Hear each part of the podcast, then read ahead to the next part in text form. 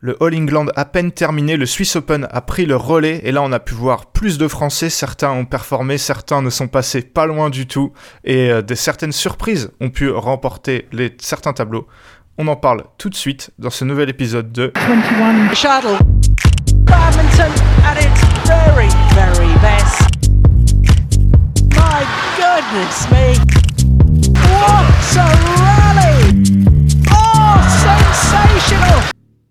I'm the bad guy. Take that!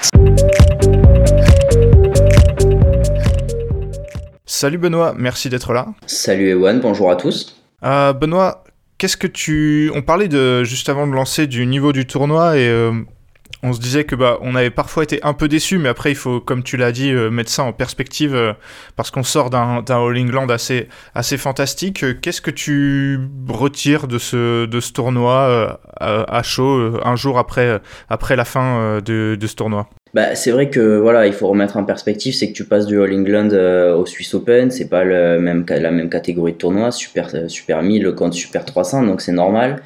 Mais le tableau était prometteur et l'absence des Chinois a, a, aussi, je pense, amplifié cette sensation.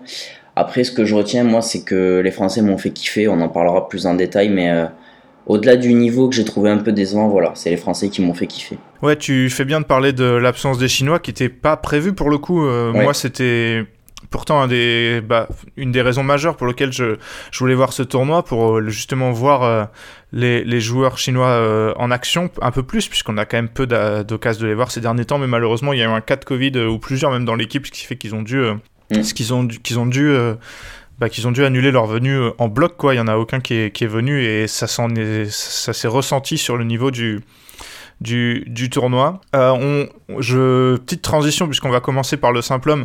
Euh, Quelqu'un d'autre qui a annulé sa, sa, sa participation alors qu'il avait joué un match pour le coup, lui c'est Victor Axelsen qui a expliqué que euh, il se sentait pas très bien euh, après, même après sa première victoire puisque que à la fin de son match, en fait, il allait pas bien et qu'il se sentait pas bien euh, le, le, soir même. Donc euh, voilà, Victor Axelsen qui a déclaré forfait euh, après son, son, premier tour. Et c'était quand même une des têtes d'affiche de ce, de, ce, de ce tournoi, puisque bah, typiquement en simple homme, il n'y avait pas beaucoup de. Comme il n'y avait pas les Chinois, il y avait moins de, de, gros joueurs. On va commencer par la, finale de ce, de ce simple homme et parler du vainqueur qui est Jonathan Christie, qui lui faisait partie des, bah, des rares euh, top 10 mondiaux, on va dire, à être encore présent. Il a battu euh, l'Indien H.S. Pranoy euh, 21-12, 21-18. Benoît, un mot avant qu'on parle des, deux joueurs, peut-être de, la finale où, bon, dominé de la tête et des épaules par Jonathan Christie. Ouais, alors, totale inexistence de Pranoy dans cette finale, clairement. Il n'y a pas eu match, en fait. Il a absolument rien proposé, Pranoy. je suis un peu déçu parce que alors oui, euh, Christie le domine 4-3 dans les confrontations et a, a gagné euh, 3 des 4 dernières, mais il lui avait quand même pas mal posé de problèmes euh, dans le passé et je sais pas moi, euh, un peu déçu de, fin, de cette passivité de Pranoy en finale. Je, je, le sentais un peu usé, moi. Je sais pas. Ouais. J'ai l'impression qu'il avait pas la caisse. Et limite, et ça, c'est peut-être un peu plus dérangeant, mais j'ai l'impression que, que Pranoy, euh, son tournoi était déjà fait, quoi. Tu vois ce que je veux dire? Je sais pas si c'est juste un, une impression que j'ai, c'est peut-être pas du tout la réalité, mais j'ai l'impression que Christy en voulait peut-être un peu plus, tu vois. Ouais, après, on va pas se mentir, Pranoy, il est 26 au ranking. Euh, il est quand même pas. pas. pas hyper performant ces derniers temps, donc il fait finale sur un Super 300 euh, en, en, battant Ginting en demi notamment, donc euh, ça peut se comprendre, mais effectivement, disons que les deux joueurs n'ont pas les mêmes attentes peut-être sur une finale. Après, euh, Prano, avait rien à perdre, donc c'est dommage de ne pas avoir au moins euh, tenté le tout pour le tout, tu vois, si t'as pas les jambes. Pour rester un petit peu sur Pranoy, c'est quand même un joueur assez surprenant parce qu'on va reparler de son parcours avant et du parcours des autres aussi, mais c'est le gars quand même euh, qui, est, qui, est, jamais vraiment dans la lumière et quand tu penses que c'est, si je me souviens bien, c'est lui qui a battu Axelsen euh, en fin d'année dernière, c'était en Indonésie. Ouais. Quand tu penses qu'il est mort, il te sort une perf de, de nulle part. Enfin, c'est quand même assez, assez impressionnant comment il arrive à, à revenir, même si là, il a pas, à part Ginting, il n'a pas battu euh, de, de, joueurs vraiment excellents, mais euh, son parcours est quand même louable, quoi. Ouais, ouais, c'est clair. Euh, je sais pas si c'est un mal indien parce que voilà, on a déjà parlé du Kakidambi, on a déjà parlé de, de, de joueurs comme Pranet, comme Pranoy. Euh, mais tu sais, j'ai l'impression qu'ils font le yo-yo parce qu'il a été quand même top 10 mondial il y a, maintenant 3 ans à peu près, je dirais. Enfin, on, sait que c'est un joueur qui a au moins un potentiel top 15. Là, il est 26. Euh, c'est ouais, c'est surprenant. C'est difficile que les joueurs indiens, t'as l'impression vraiment que bah voilà, ça peut faire finale là, euh, Pranoy, et puis on peut ne plus le voir pendant, pendant un an ou un an et demi. Et sur le vainqueur, sur Christie, euh, je trouve que cette victoire, ça avait l'air de lui faire euh, énormément de bien. Hein. Je sais pas ce que t'en as, pensé. C'est sa première victoire en tournoi depuis plus de deux ans. Je crois que la dernière c'était à l'Australian Open euh, en 2019. Et ouais, je trouve que ça avait l'air de lui faire beaucoup de bien, un peu comme quand ils avaient gagné la dernière euh, Thomas Cup l'année dernière, où il avait été un des grands artisans de cette, de cette, de cette victoire, en battant notamment Antonsen, euh, bah, à défaut de constance, euh, Christie, il arrive à retrouver le niveau qu'on lui connaissait à certaines occasions, et je pense que cette semaine, ça, ça en fait partie. Ouais, je suis d'accord avec toi. on n'a pas vu peut-être le grand Jonathan Christie. Maintenant, on l'a revu à un niveau largement correct et bien plus élevé que ce qu'on avait vu ces derniers temps, surtout que Pranoy, lui, tu disais qu'il faisait pas une grosse semaine. Christy, c'est. On pourrait penser que non, mais franchement, il joue des joueurs pas faciles parce que, certes, son premier tour face à Thomas Roxel, ok. Après, il joue Ngut Young, Thomas Junior Popov, c'est des mecs qui sont pas tête de série sur un Super 300. Mais franchement, c'est quand même pas des cadeaux. Il bat Kidambi en demi. Euh, il fait une vraie, vraie semaine. Et ouais, c'est clair que ça peut que lui faire du bien, surtout que ça devrait lui faire gagner une place au ranking, revenir sur. Euh, sur les six premiers mondiaux et on n'aurait peut-être pas parié là-dessus après le All England. Non, c'est vrai. Et bah, parlons un peu des, demi rapidement. Après, on, passera au français évidemment. mais contre contre Kidambi, euh, bah, qui semblait revenir à un niveau euh, très très bon, euh, vice-champion du monde l'année dernière. Et là, Kitambi qui perd contre Ginting au, All England et qui perd là contre Christie, c'est assez surprenant parce que les, Indonésiens, les deux, euh, pour le coup, on peut un peu les mettre dans le même, même paquet, ils sont plutôt euh, bah, pas sur la forme de leur vie, alors que Kidambi lui revenait très bien, donc euh, assez, assez étonnant encore ce, résultat. étonnant, je sais pas. Après, je, suis un peu partagé. Je sais que je te l'ai dit en off, mais Kidambi, il, il, joue quand même deux énormes matchs en huitième et en quart. Euh, face à Christo euh, et à Anders Antonsen et moi je l'ai senti un peu cramé parce que moi j'avais l'impression que franchement Kidambi était probablement à mon sens le meilleur joueur du tableau en tout cas avec la meilleure forme et j'ai un peu l'impression que les deux, les deux matchs qu'il a joué avant de jouer Jonathan Christie lui ont coûté euh, très cher parce qu'il prend le premier contre Christie en fait et en demi bah, il s'écroule complètement sur le deuxième et le troisième. Tu parles de sa victoire contre Antonsen, euh, donc, qui était tête de série 2 en quart. 21-19, 19-21, 22-20, c'est un des matchs de la, de la semaine. Oui, oui. Euh, en plus, euh, Anton, Antonsen qui réussissait bien contre, contre Kidambi, il me, il me semble, ouais, il menait 3-0, ah, il menait 3-1, pardon, avant ce, ce, ce, match. Et un mot sur Antonsen quand même, parce que je trouve que hum, on lui passe peut-être un peu trop ses, ses défaites. Moi, je trouve que je le voyais vraiment passer un palier l'année dernière.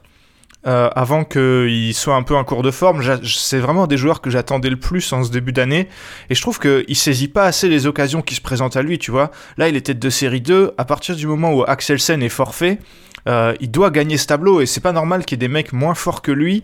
Euh, parce que je pense que Christie est moins fort que lui en ce moment qui, qui gagne des, des tableaux et c'est pareil euh, bon il était pas il était en Allemagne mais c'est pareil pour euh, pas mal d'autres d'autres tableaux où il est là je trouve il saisit pas assez les occasions euh, qui, qui se présentent à lui quoi oui oui bah le débat euh, au jeu on peut avoir le même débat hein. il fait pas médaille et à mon à mon sens il doit la faire là il perd peut-être contre bon il va pas au bout Kidambi mais peut-être à mon sens contre le meilleur joueur du tableau je, je, quand même je partage ce que tu dis dans le sens où Antonsen, c'est le genre de, de, tableau qui doit gagner dans le sens où t'as pas un Lydia hyper en forme, t'as pas un Lakshasen, tu vois. C'est des joueurs actuellement qui sont moyens plus.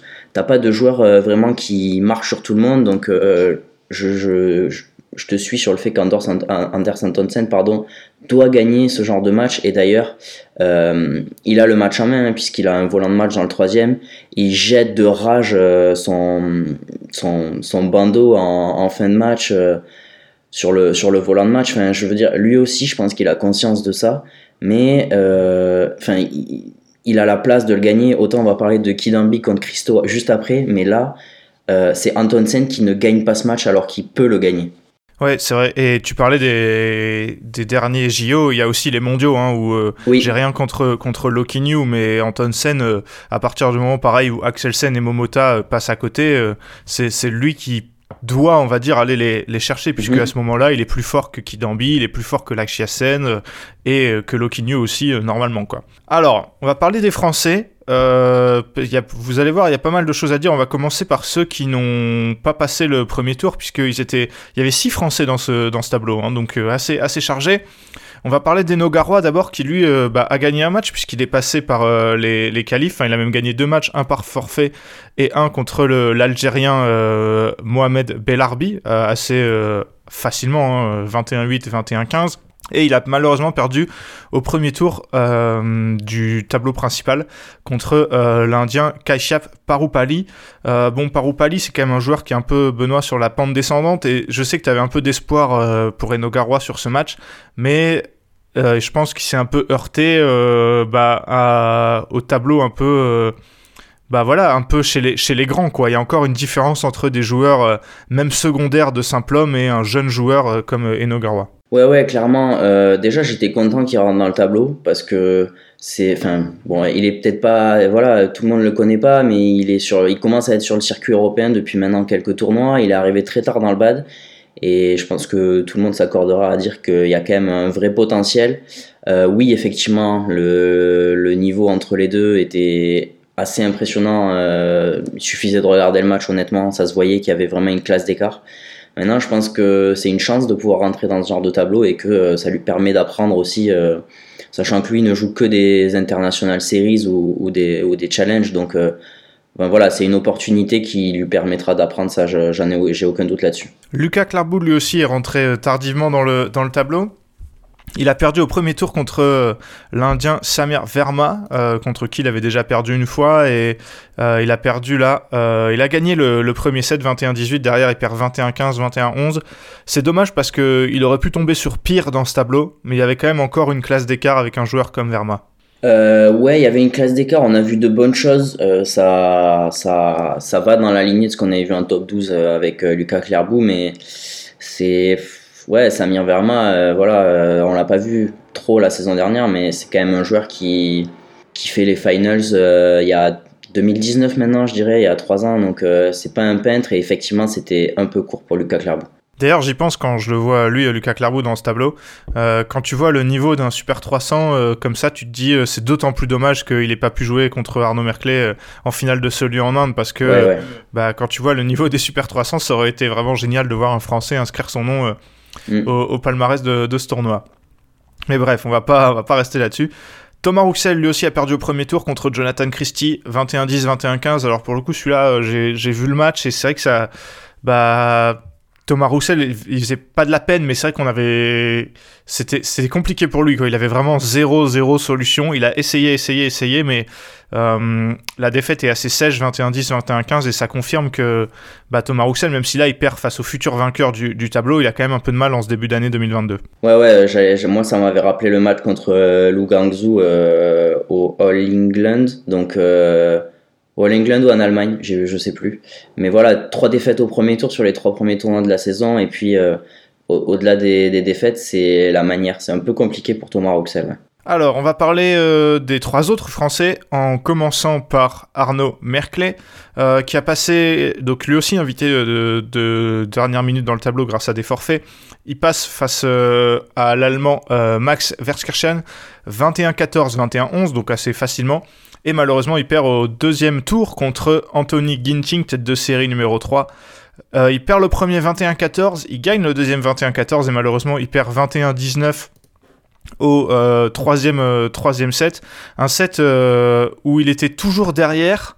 il a mené que tout début 1-0 je crois. Et pourtant il a eu le mérite de s'accrocher jusqu'au bout et de mettre une série de points à la fin pour se permettre d'y croire. Et euh, malheureusement, et ça on va le répéter pas mal pour les deux Français d'après, bah, il manquait pas grand chose, mais au final, euh, bah voilà, c'est toute la frustration euh, qui, qui est à retenir quoi. Ouais, c'est exactement ça. Après, franchement, le niveau qu'on a vu d'Arnaud Merkel là, face à un top 5 mondial, ça fait quand même très plaisir et c'est dans ce sens que je disais que les Français m'avaient vraiment fait kiffer. Oui, c'est vrai, il passe pas. Et on se dit, il y a quand même un côté très frustrant. Maintenant, on a quand même un Français euh, qui est au port du top 60 mondial, qui rivalise avec du top 5 mondial. Et moi, je reste persuadé que ce qu'on a vu là, c'est pas juste euh, sur un jour, c'est que Arnaud Merclé, il a le niveau vraiment pour répéter ce genre de performance. Et c'est là où moi, ça m'a vraiment conforté dans cette idée-là. C'est que oui, il y a une défaite, mais franchement, avec ce qu'on a vu là, euh, c'est plus prometteur que la frustration qu'il y a eu sur ce match. Mais d'ailleurs, moi j'ai un peu la même analyse sur les, pour les trois. Ben, on, on fera un bilan global des trois, mais d'abord on va, on va parler des matchs. Euh, Christo Popov qui passe le premier tour contre Koki Watanabe, le, japonais. Il perd le premier 21-18 et ensuite il gagne 21-19, 21-18. On peut s'attarder un peu plus sur ce match, Benoît, parce qu'on en parlait, on l'a vu en, même temps. Euh, gros gros match, hein. franchement, euh, les deux se sont fait aucun cadeau. Et on se disait c'est rarement que Christo Popov euh, tombe face à un joueur qui est limite plus rapide que lui. Et là je trouve que c'était le cas. Ouais c'est clair, pendant longtemps, bah, quasiment un set et demi, on s'est dit mais ça va être très compliqué, il va pas pouvoir s'en sortir Christo. Et c'est vrai que c'était un énorme match ça aurait pu, euh, c'est un peu trompeur parce que Koki Watanabe, voilà, euh, il, a gagné l'Orléans Master il y a 3 ans, mais c'est pas non plus un japonais de, de premier rang, on va dire, et il est quand même 45 au ranking mondial, donc devant Christo, et on a vu un énorme match avec deux joueurs en fait qui ont un profil relativement similaire, donc c'était c'était pas simple, et franchement, euh, bah, c'est vraiment très cool que Christo s'en soit sorti, et je pense vraiment que c'est le genre de match qui peut l'aider. Clairement. Hein, euh, bon, le, le score est un peu trompeur parce que on n'a pas trop tremblé, on va dire, dans le troisième set, vu qu'il a mené quasiment tout le temps. Euh, il mène 20-12, et, bon, il prend 6 points, mais il arrive à conclure euh, finalement nos petites frayeurs à la fin, mais sinon, il a fait ce qu'il fallait à la fin du deuxième, et dans le troisième, il a été en tête quasiment tout le temps. Et au tour d'après, il perd face à euh, Kidambi donc l'Indien. il perd le premier, non, il gagne le premier, pardon, 21-13. Après, il perd 25-23, 21-11. Bon, dans le troisième, il n'y a pas vraiment eu match, mais euh, ce qu'on retiendra, c'est les, je crois, deux volants de match que Christo a eu euh, à la fin du deuxième set. C'est ça, et c'est les petits regrets qu'il y aura, peut-être, c'est vrai. Après, euh, franchement, autant, on, l'a dit tout à l'heure, Antonsen n'a pas saisi les opportunités, autant Christo n'a pas eu d'opportunité sur ses volants de match. À mon sens, Kidambi, vraiment, sur les volants de match, c'est ah, il était bon. Ouais, voilà, c'est taille patron et il y a, y a, eu zéro place pour, euh, pour, pour, finir, pour finir. Donc, c'est dommage parce que tu as deux volants de match et que tu peux plier euh, Kidambi en 2-7. Maintenant, voilà, euh, pareil, c'est ce que tu as dit, c'est que c'est un peu le bilan général pour les Français, c'est que quand même, euh, les voir jouer du top 10 mondial et être capable de rivaliser, et pas seulement sur un match, parce que Christo, ça fait plusieurs semaines qu'il est capable de le faire, bah, c'est vraiment, vraiment plaisant et je pense pas que qu'on ait déjà eu ça tout simplement dans le simple français. Clairement, et Kidambi pour le coup lui a, fait augmenter son niveau tout au long du match. Hein. Euh, il a été très solide en fin de deuxième quand il fallait sauver des volants de match ou mettre des volants de 7 et en troisième il a été injouable. Thomas Popov, lui, Thomas Junior Popov qui a un tour pas facile au premier tour et pourtant qu'il a très bien maîtrisé. Est-ce que tu veux dire un mot de sa victoire contre le, le Hongkongais Lee Chuk Yu euh, J'ai été très surpris par le niveau de Yu. Il a pas trop mal démarré et en fait euh, il s'est totalement effondré et effondré aussi parce que Thomas Junior Popov, archi solide. Franchement, je vraiment, ouais, vraiment euh, surpris par le niveau de Thomas Junior Popov sur ce premier tour parce que bah, Licheki, il est top 20 mondial, donc il est mieux classé que Thomas Junior Popov. Il a gagné des plus grands titres que Thomas Junior Popov. Et enfin, franchement, ça aurait pas été euh, scandaleux s'il si, avait sorti. Donc, Ouais, franchement, euh, perf majuscule au premier tour et qui, qui, se confirme au deuxième. Ouais, contre un joueur euh, que Thomas Junior Popov connaissait mieux, Marc, Marc le, le, Hollandais, contre qui il perdait en plus euh, aux confrontations directes et qui est un petit peu mieux classé que lui. Et là encore, il n'a pas vraiment tremblé. Il y a eu un match serré au tout début et ensuite il a fait la course en tête tout seul. Victoire 21-18, 21-10. Ouais, c'est ça, contre un joueur quand même qu'il a déjà battu trois fois. donc c'est vraiment moi, je trouve que c'est révélateur du, progrès, du progrès pardon, de, de Thomas Junior Popov. Euh, Marc Aliou, pareil, hein, joueur du top 30 mondial, mieux classé que, que Thomas Junior Popov. Donc, euh, ouais, c'est quand même des, des bons, voire des très bons résultats, et ça devrait permettre à, à Thomas Junior Popov de revenir dans le top 30 mondial. Et ensuite, il perd euh, au, en quart contre euh, le futur vainqueur Jonathan Christie. Défaite 21-18, 16-21, 24-22. Là, pour le coup, voilà, il a eu le mérite de de se battre jusqu'au bout. Il a fait un, un, premier set où il menait largement. Il a pris une série de points encore euh, assez, assez hallucinante. Je crois qu'il menait 14-9 et finalement il se retrouve mené 19-14. Donc il a eu un peu un, trou d'air. Mais il a eu le mérite de repartir euh, euh, avec le même rythme au début de, du deuxième qu'il a gagné. Et au troisième il a été mené un peu tout le temps. Mais pourtant il a réussi à, à revenir en... Il a sauvé des... Il a sauvé, je sais pas je crois qu'il a sauvé 4 ou 5 volants de match avant de, finalement s'incliner. C'est, il n'a pas eu lui-même de volant de match, mais en tout cas, euh, bah, mentalement, il, a, il y a cru jusqu'au bout. Quoi. Ouais, c'est ça. Et je vais pas me répéter sur, euh, sur le, bilan des Français, mais franchement, euh, il manque pas grand-chose. Et puis quand tu vois les deux premiers tours de Thomas Junior Popov, bah, tu te dis que c'est pas une surprise qu'il soit capable de rivaliser avec Christy. Évidemment, on savait pas qu'à ce moment-là, Christy irait au bout du tournoi, mais finalement, c'est peut-être lui qui lui a posé le plus de problèmes dans la semaine.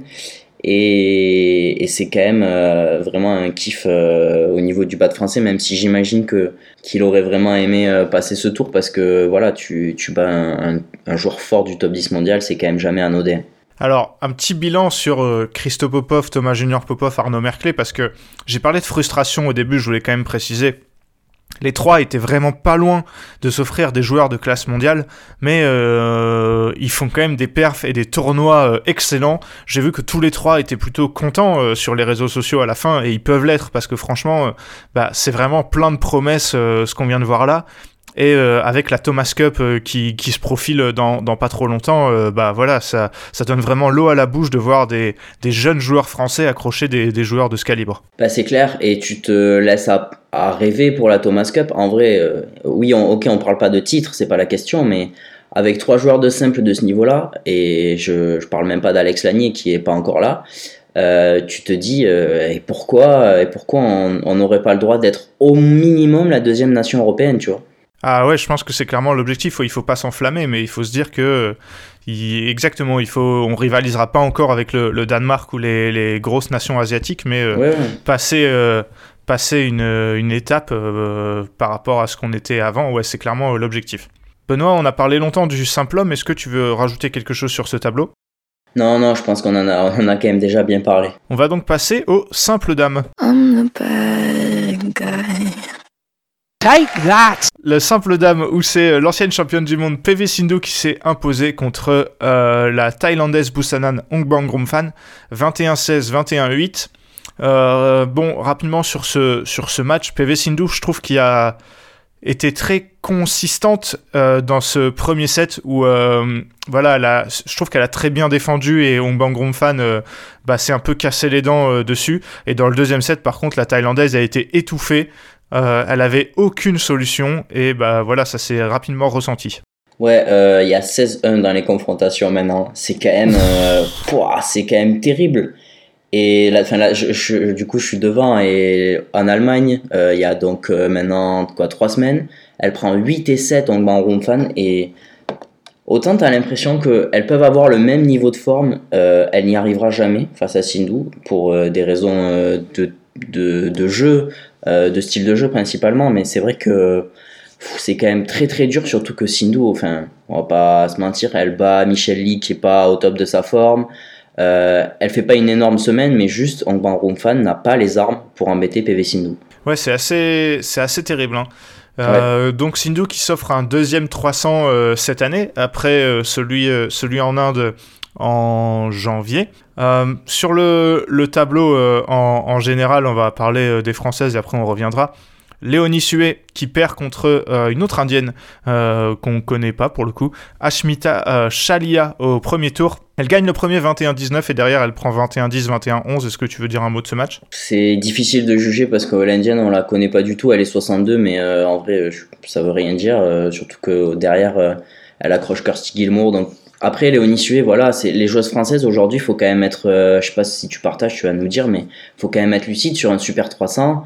Euh, si elles passent un tour, c'est déjà quasi euh, un exploit par rapport à leur ranking. Ouais, je suis d'accord avec toi. C'est vrai que quand tu vois, pour, pour le coup, pour celui-là, les joueuses qui sont au deuxième tour, euh, bah, elles sont quasiment toutes bien plus fortes que, que nos françaises. Donc euh, pour moi, oui, il n'y a pas scandale. Hein. Marie Batomen qui perd au premier tour contre la tête de série 5 Michel Lee, dont tu as parlé, Benoît. 21-15, 21-8. J'avoue que bah, je n'ai pas pu voir le match, mais j'étais un peu, un peu déçu parce que Marie Batomen propose des belles choses, je trouve, en ce moment, surtout en, en top 12.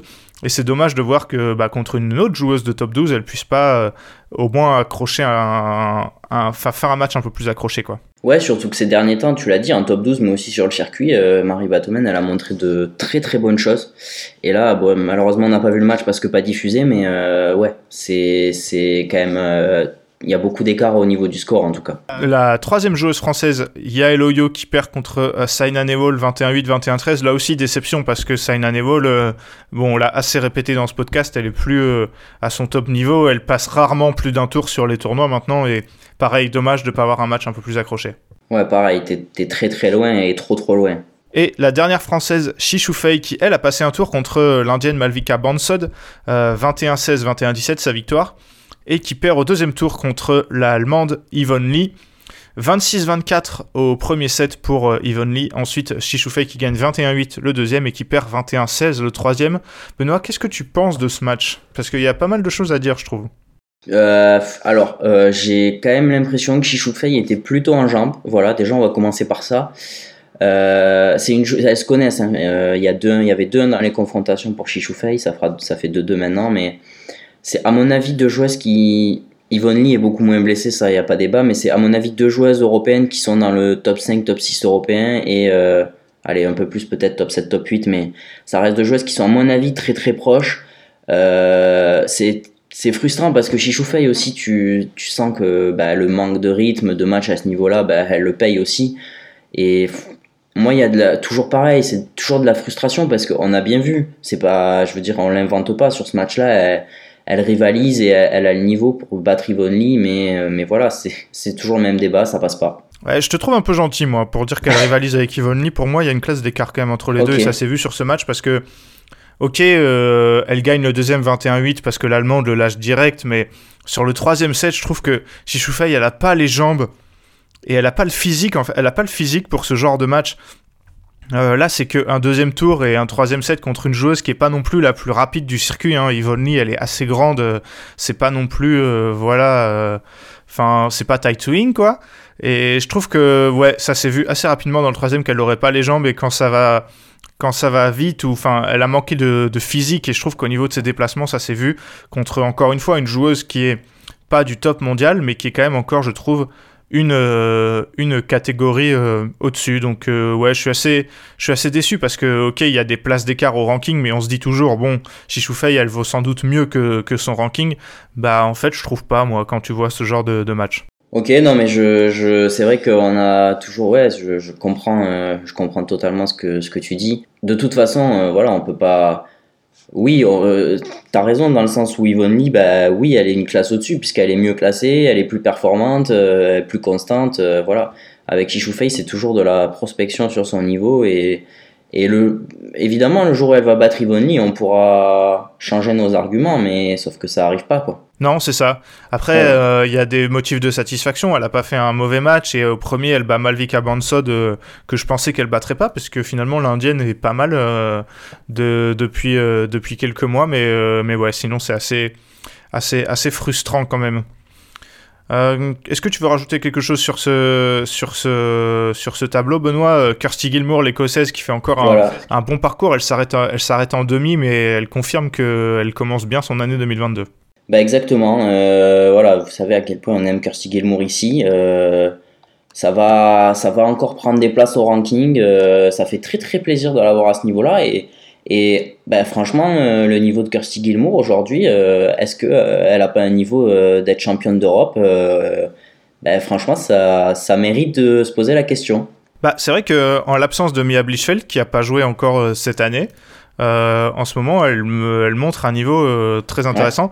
Euh, après, ah bah tiens, tu me lances parfaitement, puisque comme ça, on peut, on peut le dire que Carolina Marine a officiellement annoncé qu'elle jouerait les championnats d'Europe. Et ça, ça peut être un caillou dans la chaussure de, de l'écossaise d'avoir le niveau de Carolina Marine. Mais En tout cas, euh, je suis d'accord avec toi que j'ai hâte de voir ce que, ce que, ce que Kirsty Gilmour peut faire sur ses championnats d'Europe parce qu'en ce moment, elle a un niveau très intéressant et elle rivalise. Euh, contrairement à beaucoup de joueuses européennes, elle fait plus que rivaliser avec les joueurs asiatiques qu'elle qu'elle rencontre. Donc là, bon, elle perd contre Hong Bang Fan, mais que ce soit cette semaine ou au All England euh, ou même en fin d'année 2021, ouais, je la trouve très intéressante.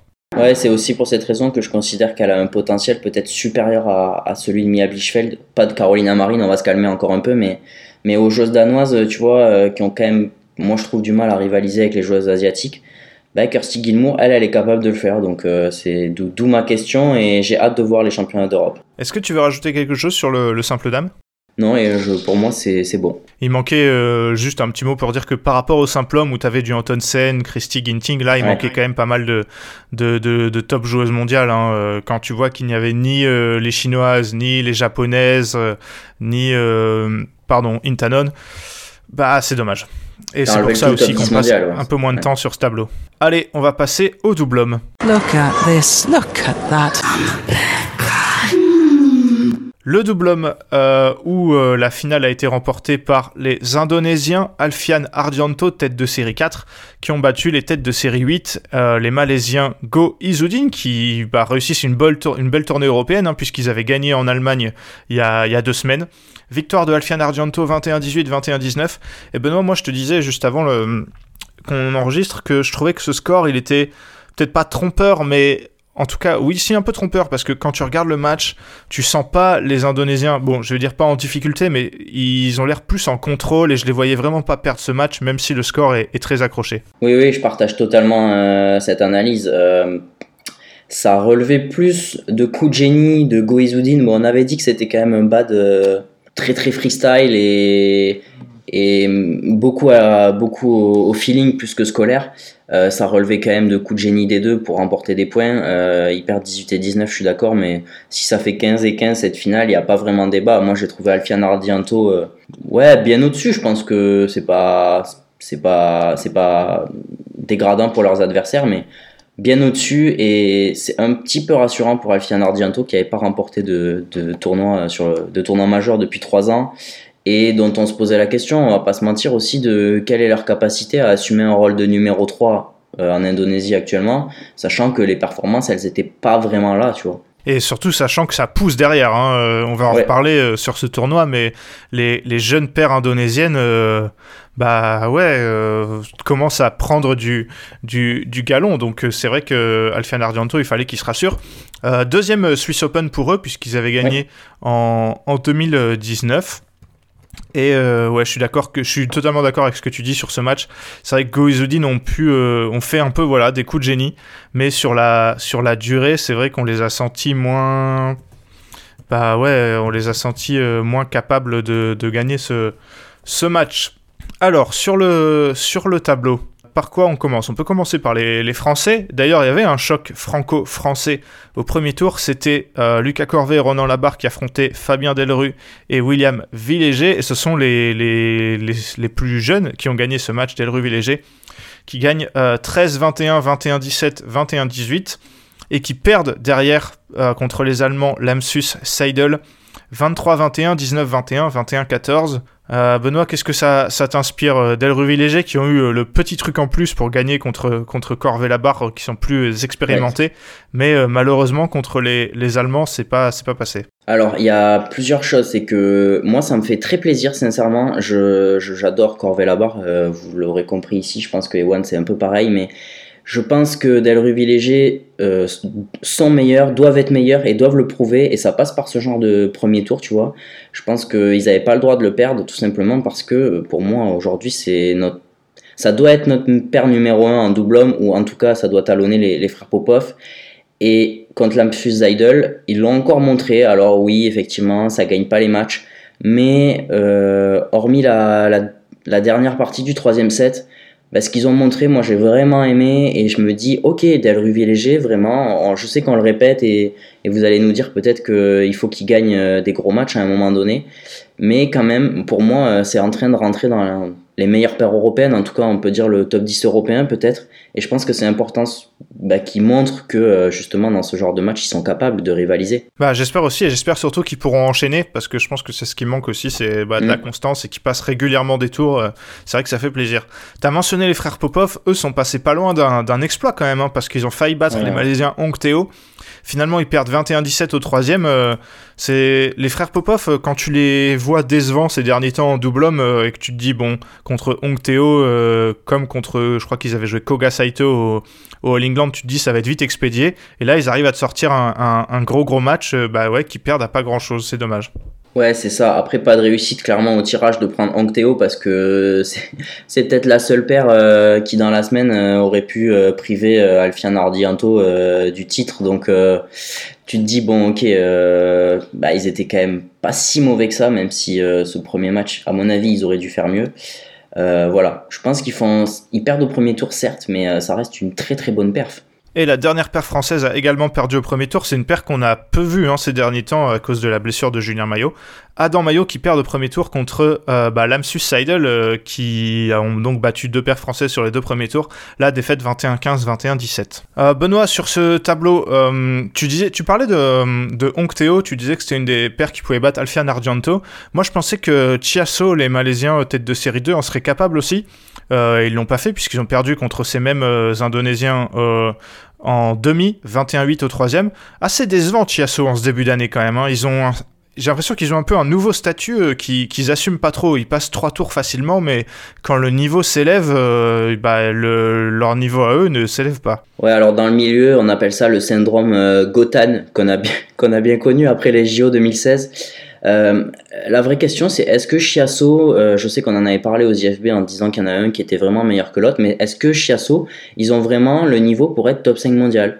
Ben, La réponse, en fait, c'est peut-être non, parce que sur ce troisième set, sincèrement, euh, Alfian Ardianto, ils sont euh, une classe, deux classes, trois classes au-dessus. Ouais, bah le problème c'est tu l'as mentionné, mais je pense que sur les deux, il y en a qu'un qui a le niveau top 5 mondial parce que pour le coup, euh, à chaque fois que je le vois, jouer, le vois jouer, euh, Aaron Chia, il est vraiment très très fort. C'est vraiment des joueurs que je préfère voir jouer sur ce tableau de double homme, mais euh, j'ai rien contre So Weak, mais je trouve pas au niveau.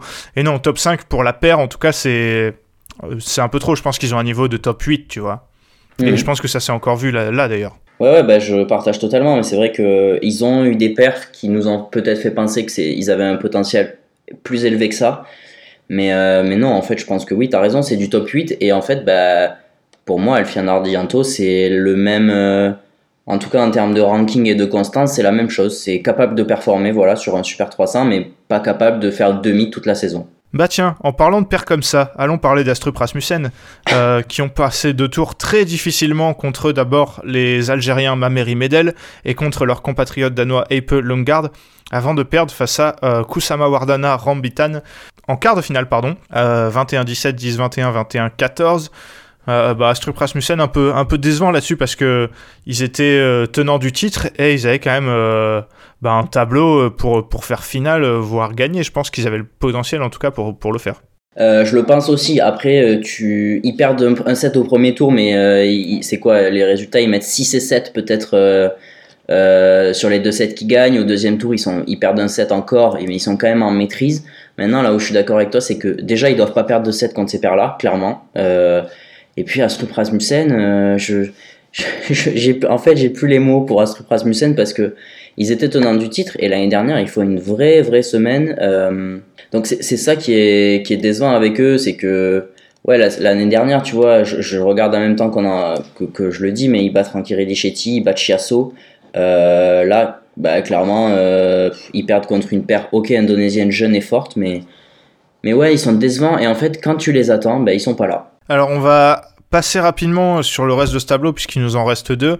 Euh, je voulais mentionner les paires indonésiennes quand même. Euh, Hassan Setiawan qui ont joué un set avant de déclarer forfait au premier tour. Carnando Martin qui ont bénéficié donc de ce forfait et de celui de Lane Vendy au tour d'après donc on n'a pas pu beaucoup les voir. Euh, mais on a un peu vu Fikri Molana qui viennent de gagner le, All England, qui ont perdu au premier tour contre Rankiredi Shetty, gros match, 18 hein, au troisième et Ranki Reddy qui n'ont pas pu faire la même contre d'autres jeunes indonésiens, Kusama Wardana, euh, Rambitan. puisqu'ils ont euh, perdu 21-19, 22-20. En fait, tout ça pour dire que euh, entre voilà toutes les paires que je viens de citer, l'Indonésie a de quoi de quoi voir venir, en sachant que, Gideon Sukamuljo était était pas là. Est-ce que tu veux rajouter un mot sur une paire de ce, de ce tableau, Benoît? Non, non, je pense qu'on en a bien fait le tour. Déjà, quand tu parles des Indonésiens dans ce tableau, tu as parlé de, beaucoup de monde et c'est ce ça rejoint ce qu'on disait au All England aussi, c'est que il y a une densité qui est monstrueuse en, double homme en Indonésie. Ils ont toujours eu des joueurs forts, certes, mais là, euh, on est quand même euh, sur, sur quelque chose d'assez monstrueux. À voir euh, quelle place auront toutes ces paires, parce qu'on sait que dans les grandes compétitions, elles pourront pas toutes être amenées, notamment. Et, et bah, quel choix fera l'Indonésie, ça va être ça va être intéressant à suivre. C'est sûr que là en ce moment ils ont quantité et qualité, donc ah ils ont vraiment ils ont vraiment de quoi faire. Ah si, tant qu'on parle du double homme, je voulais le mentionner puisque je pense qu'on n'aura pas l'occasion d'en parler dans un autre épisode. Euh, les Chinois sont pas là, mais ils ont quand même réussi à faire l'actu, Benoît, puisque euh, les pères Ethan et Liliu ont été sanctionnés de 3 mois de suspension avec sursis pour des faits qui remontent au, euh, à 2018 au China Open où en gros ils avaient plus ou moins truqué le match en se laissant gagner chacun un set avant de se, se mettre se mettre à jouer et ça avait pas euh, ça avait pas beaucoup plu. Est-ce que tu veux dire un mot rapide là-dessus? Oh euh, franchement, il n'y a pas grand-chose à dire si ce n'est que euh, la sanction soit elle est ridicule, soit elle est trop tardive. Enfin voilà, ça n'a pas de sens de les sanctionner 4 ans après pour un truc qui aurait pu être décidé en, en 3 mois. en plus de ça, elle a des Chinoises qui décident d'alourdir les sanctions. En mode c'est pas nous, c'est les joueurs qui ont décidé de faire ça tout seuls. Exactement. Hein. Sinon la semaine dernière, vous inquiétez pas, Chen Yufei, elle a pas passé deux tours avec des forfaits de ses partenaires. Enfin, c'est ouais c'est voilà il n'y a pas pas grand chose à en dire si ce n'est que j'ai envie de d'effacer ce qui se passe en dehors du terrain. On n'a pas le temps d'en parler et de rappeler tous les faits donc je vous conseille et on le mettra en lien d'aller lire l'excellent article que euh, notre ami Marius qui a déjà fait des épisodes avec nous avait écrit sur Badmania à l'époque qui s'appelle Liliu le tournoi de la honte où il explique euh, tout ce qui s'est passé. Euh, donc on vous le mettra en lien allez voir si ça vous intéresse parce que bah, cet article il est très bien et il explique il explique tout ce qui s'était passé dans ce China Open. Allez, on passe au double dame. Aimez-vous le badminton ah non. Il s'agit là d'un sport qui ne déçoit personne. Double dame où ce sont les sœurs Stoeva qui se sont imposées en finale contre les Allemandes Effler Loho. Alors pour le coup, 41 euh, minutes pour du double dame, c'est assez rapide, 21-14, 21-12 et des Allemandes qui n'ont euh, bah, totalement rien pu faire. Il n'y a, a, pas vraiment eu match, quoi.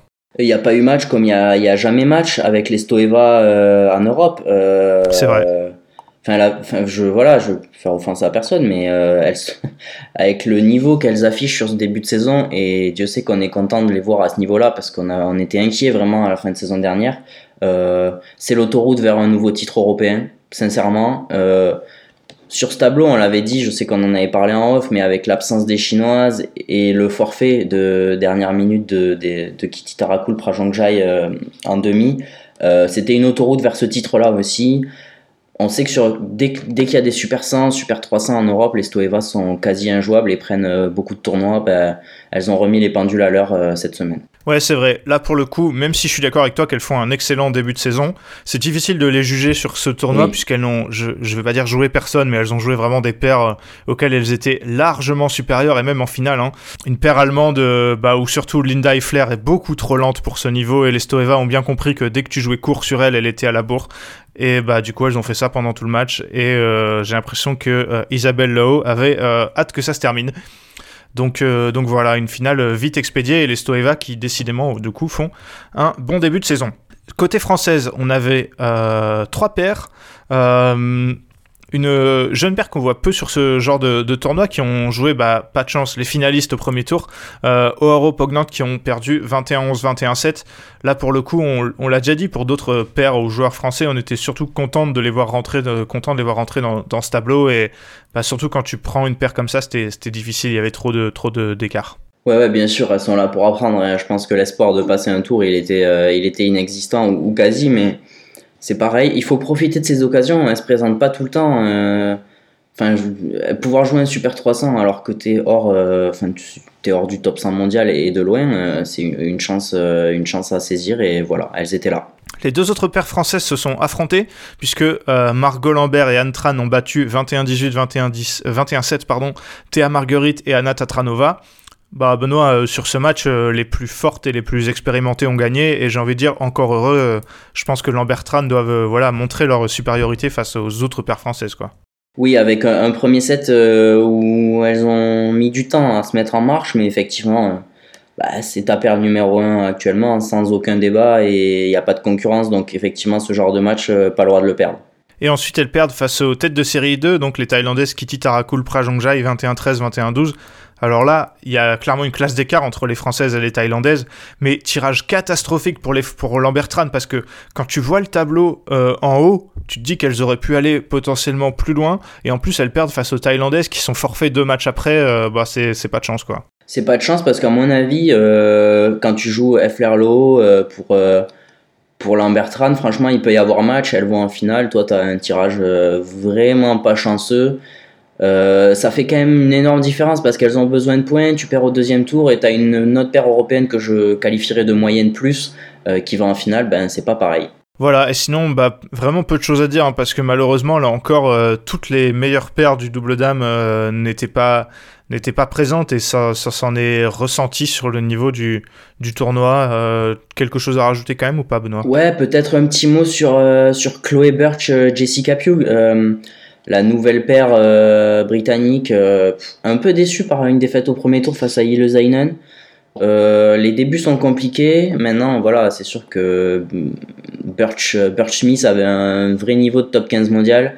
Euh, j'émets quand même quelques doutes sur le fait que ce soit le cas de Birch Pugh, mais, mais à voir, il faut leur laisser du temps. Ouais, c'est vrai, parce que Jessica Pugh, c'est une bonne joueuse. Hein. Moi, je pense que. Il. Non, mais je, comprends ce que tu veux dire. Je, pense qu'il faudra leur laisser un peu de temps aussi. Et après, il faudra voir aussi avec le niveau d'Ellie Smith euh, si cette décision de, de mettre Lauren Smith sur un seul tableau euh, et, la... et Marcus Ellis aussi d'ailleurs, est-ce que c'est la bonne? Allez, on passe au dernier tableau, le double mixte. Quand je prends le volant, c'est pas pour jouer badminton, wesh. Double mixte où euh, bah, on parlait d'Isabelle Lao qui a perdu en finale du double dame. Là, elle a gagné cette finale en, double mixte. Grosse semaine pour elle, puisque avec son partenaire Marc Lamsus, ils ont battu euh, les têtes de série 6 malaisiens, malaisiennes Go Lai. Euh, ils perdent le premier set 21-12 et ensuite ils gagnent 21-18, 21-17. Bah non, on se disait que euh, même après avoir vu ce match, je comprends pas trop comment les Allemands ont pu le gagner, tant euh, et surtout au premier set, la différence de niveau entre les deux paires paraissait, euh, paraissait grande quoi. Bah écoute, ouais, je, je sais qu'on a employé les mêmes mots pour qualifier ce match. c'est même, même pas un braquage, tu sais, parce que tu te dis, je, je sais, j'arrive pas à l'expliquer en fait. C'est que ils avaient pas les armes pour battre, pour battre Golai et pourtant ils les ont battus. alors oui ils ont, ils ont été constants en tout cas dans leur niveau de jeu, mais je pense que les Malaisiens ont vraiment mal joué le coup. Tant euh, on sait que l'Ampus Low, s'ils performent pas comme des paires euh, asiatiques, c'est souvent parce que euh, ça va trop vite pour eux. Et ce premier set, ça allait trop vite pour eux et je comprends pas vraiment ce qui s'est passé. J'ai du mal à l'expliquer. Et franchement, pour Golai, c'est une énorme occasion manquée parce qu'à mon avis, c'était vraiment une finale à portée de main. Ouais, je suis assez, je suis assez d'accord. On va parler des Français du tableau et commencer euh, par euh, bah tiens, William Villéger et Antran qui ont passé un premier tour contre euh, des Allemands. Euh, Volkmann, que honnêtement je connaissais pas, victoire 21-8, 21-16. Un deuxième tour contre, et celui-là va falloir en parler, contre euh, Molana Bandasso, victoire 21-13, 10-21, 21-16, et défaite contre les futurs finalistes Golai 21-17, 21-12. Ça reste euh, deux, et surtout la deuxième, deux bonnes victoires pour Villegetran et un, bon tournoi globalement, euh, même s'ils ils perdent au troisième tour quand même. C'est une bonne paire, hein, les Indonésiens, donc vraiment très très grosse perf de, de Villegetran. Moi, je suis quand même bien content, je te le disais en off, c'est vrai que il y, y, a quand même quelques critiques sur, sur William Villéger parfois. Euh, maintenant, moi, je reste persuadé qu'il euh, a le potentiel pour être un des 2-3 meilleurs joueurs de double français, tout tableau confondu. Et je suis bien content qu'il le prouve euh, sur, sur ce match-là, notamment parce que Molana Bandazo, bah, c'est quand même une paire qui monte en Indonésie. Et vraiment, ça m'a. Je sais pas si tu partages, mais moi, je trouve que c'est peut-être leur match le plus abouti, ou en tout cas leur plus grosse perf, depuis, bah, depuis tout simplement qu'ils jouent ensemble. Ouais, clairement. Euh, c'est pas mal, hein. franchement. Ouais, je suis. Ils peuvent pas rivaliser contre Golai, mais c'est vrai que ce genre de match, euh, pas facile contre des paires indonésiennes ou asiatiques globalement, euh, ça fait du bien pour eux de les, gagner. Donc j'espère qu'ils vont passer un, palier. Fabien Delru et Vimala Herrio ont aussi passé un premier tour contre une paire allemande, en l'occurrence Pistorius Mosinski, 21-15, 21-19 la victoire. Et euh, ils perdent contre euh, bah, les futurs vainqueurs, Lamsus Low, 21-15, 21-5. Même si euh, le bilan est fait mal pour le deuxième set contre, contre les Allemands, ça reste un, un, bon, un, bon, un bon tournoi quand même pour, pour, pour Delru et Rio. Je sais pas ce que tu en penses. Bah oui, tu sors des qualifs, tu passes un tour contre des joueurs locaux, c'est très très bon. Et tu perds contre les futurs vainqueurs, euh, double vainqueurs du tournoi d'ailleurs, parce qu'on l'a pas précisé, mais ils ont déjà gagné euh, en Suisse. Non, en 2018, euh, ouais. Voilà, le, score est dur, mais sincèrement, Del Ruerio, c'est pareil. moi, franchement, j'ai envie de leur donner du crédit parce que je pense que c'est deux joueurs prometteurs. Vimalario, on l'a pas vu pendant un moment. Pour elle, retourner à ce niveau-là, ça fait quand même longtemps qu'elle n'a pas joué à ce niveau-là. Donc, ouais, vraiment une, belle semaine. Je suis d'accord avec toi, il faut préciser que c'est un retour et que, et que euh, voilà, ils vont reprendre du, rythme euh, ensemble. Tom Jikel et Delphine Delru, eux, on en attendait plus euh, que les autres paires françaises, puisqu'ils sont tête de série 5. Ils passent facilement le premier tour face aux Indiens Reddy Ponapa, et le deuxième plus difficilement contre les Malaisiens Chen Pek, et ils perdent au troisième tour en quart face aux Indonésiens euh, Kusharjanto Kusu, Kusumawati. Benoît, je sais que tu as vu ce match, euh, cette défaite contre les Indonésiens, et que tu as été euh, assez, assez déçu pour, euh, pour nos Français. Ouais, déçu, voire même saoulé, honnêtement. alors oui, il, il, passe en huitième face à Chenpek, 21-19 et 19. Dans le deuxième, il y a une grosse, grosse baisse de régime de Tom Jikel, mais ils étaient largement devant et largement meilleurs. Autant sur ce quart de finale, sincèrement, ils étaient déjà dans l'avion, en fait. Enfin, il faut dire les choses, c'est qu'ils sont jamais rentrés dans ce match. Euh, il y a eu un nombre de fautes incalculable de Tom Jikel. Euh, il y a sûrement des explications. J'ai entendu parler notamment d'un problème physique euh, au, tour d'avant. je ne sais pas si ça, a joué, si ça a joué sur ce quart de finale, mais oui, les Indonésiens, ils sont double vice-champions du monde junior 2017-2018. Oui, ils sont pas à leur place. Oui, ils vont monter. Mais franchement, ils n'ont pas été très impressionnants et c'est surtout une défaillance de, de Jikel Delru, surtout que euh, les Indonésiens perdent derrière contre euh, l'Amphius euh, Loho, qui, à mon avis, sont une perte bien en dessous de, Tom Jikel et Delphine Delrouge. Oui, c'est vrai. en plus, particulièrement dans ce Swiss Open où Jikel Delrouge était tenant du titre, ils avaient ils avaient des ambitions élevées, je pense, et la déception est grande, surtout que ouais, quand tu vois ce tableau, tu te dis qu'ils pouvaient faire bien mieux.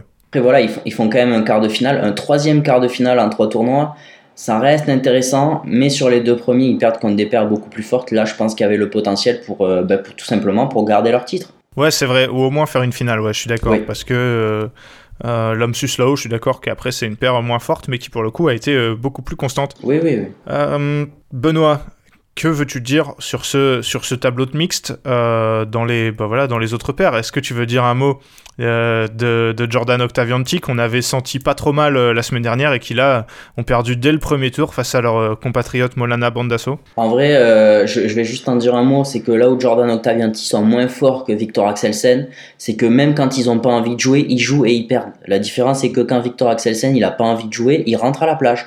Voilà, c'est tout. Et eh ben voilà, petite balle perdue pour, euh, pour notre ami danois, mais euh, Jordan Octavianti, c'est vrai que euh, bah, c'est pas. Visiblement, les virées du centre d'entraînement, ça les a pas fait gagner en constance, ce qui est pas très, pas très surprenant. Et après, bah, on a vu surtout des paires européennes, hein. Christiansen Boyeux qui font, qui font quart. Ellie Smith qui perdent dès le, dès le deuxième tour contre Janssen et Fleur. Je pense que eux aussi, Ellie Smith avait la place pour faire beaucoup mieux dans ce tableau. mais, mais voilà.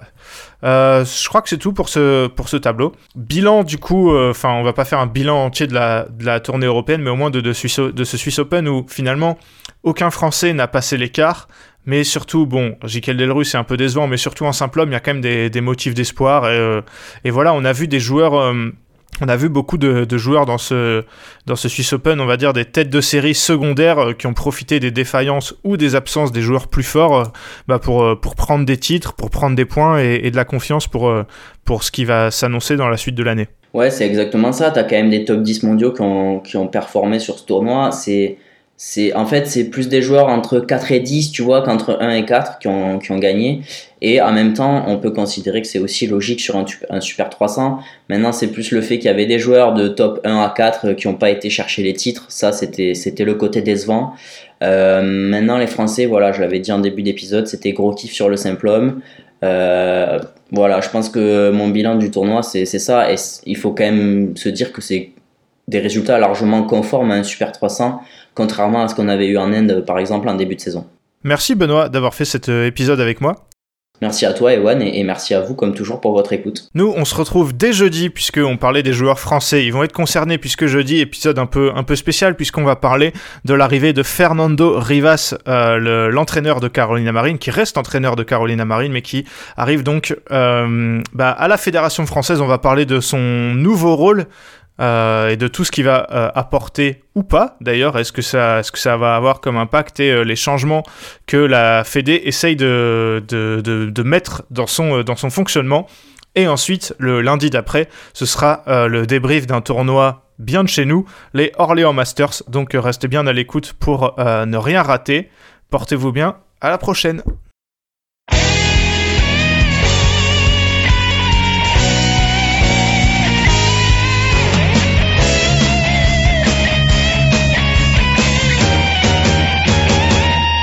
绽放我们激情的节奏，把那束缚抛开的时候，共同感受这片天空带给我们的自由，挥动你我坚强的双手，努力奔向成功的尽头，我们的梦握在手中，绝不等候。